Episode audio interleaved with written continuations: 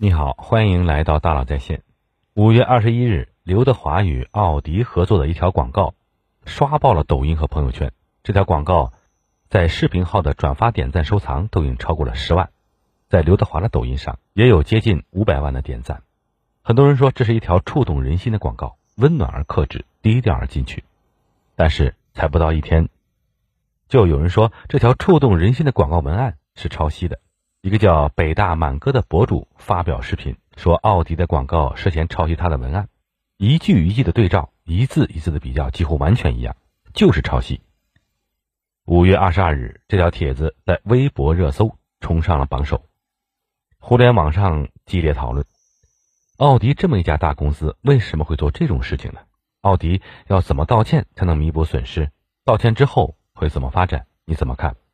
奥迪发生这样的错误呢？正是这些大机构的挑战。我想象奥迪这样的大公司背后一定会有很多四 A 广告公司给他们做服务。奥迪想做一次营销活动，就外包给了服务商，服务商交给下面的文案写，文案在网上抄袭，但不说，最后就出事了。估计这个文案当时也挣扎过一下，但是一层层往上报，报到经理，报到总监，报到奥迪，大家对自己的作品都很满意，也就咬着牙什么都不讲。现在就算把服务商的文案解雇十遍，也挽不回奥迪的声誉损失，怎么办呢？只能道歉。我在一个群里和大家讨论时说呀，最晚今天，奥迪一定会出一个道歉的文案。这个文案很关键，如果足够诚恳，不甩锅，奥迪可能会赢两次，一次是广告转播，一次是道歉转播。但前提是不耍小聪明，小聪明这个时候会害死人，诚恳认错是唯一的方法。很多人因为海底捞道歉呢，爱上了海底捞，就是这个道理。因为真诚太稀缺了，真诚的道歉都能迎来反转式的好感。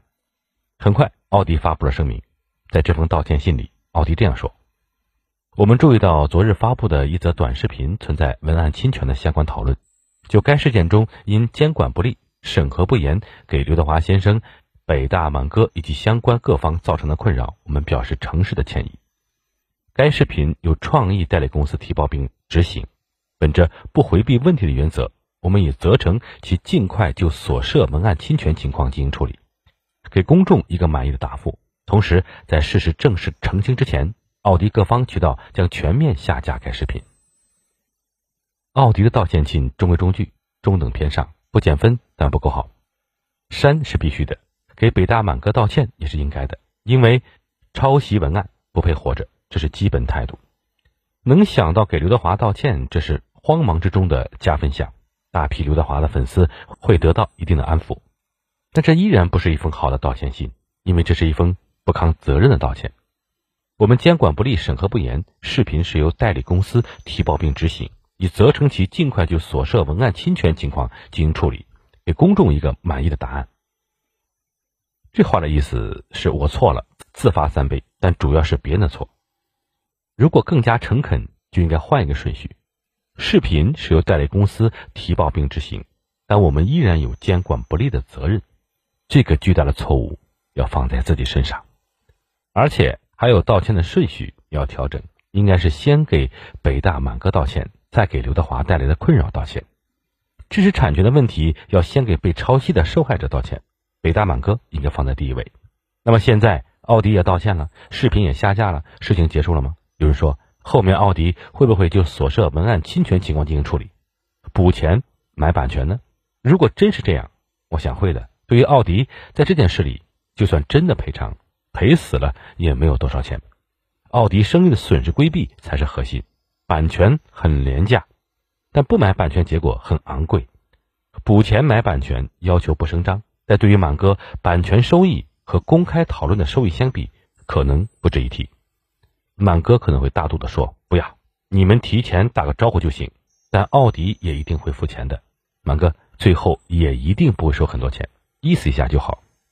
而不管收了多少，最好再把这些钱捐出去给机构，比如说一个保护知识产权的公益组织。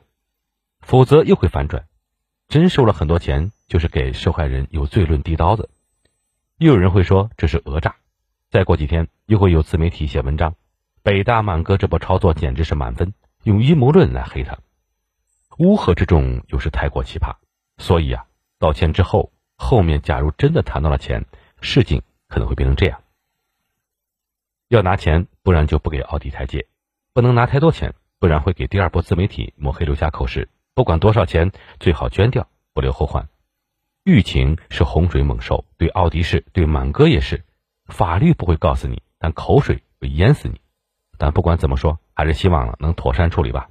就像奥迪在道歉里所写的。每一个直击人心的背后，都是无数个日夜的厚积而薄发，彼此尊重。嗯，好，感谢您的收听，咱们明天见。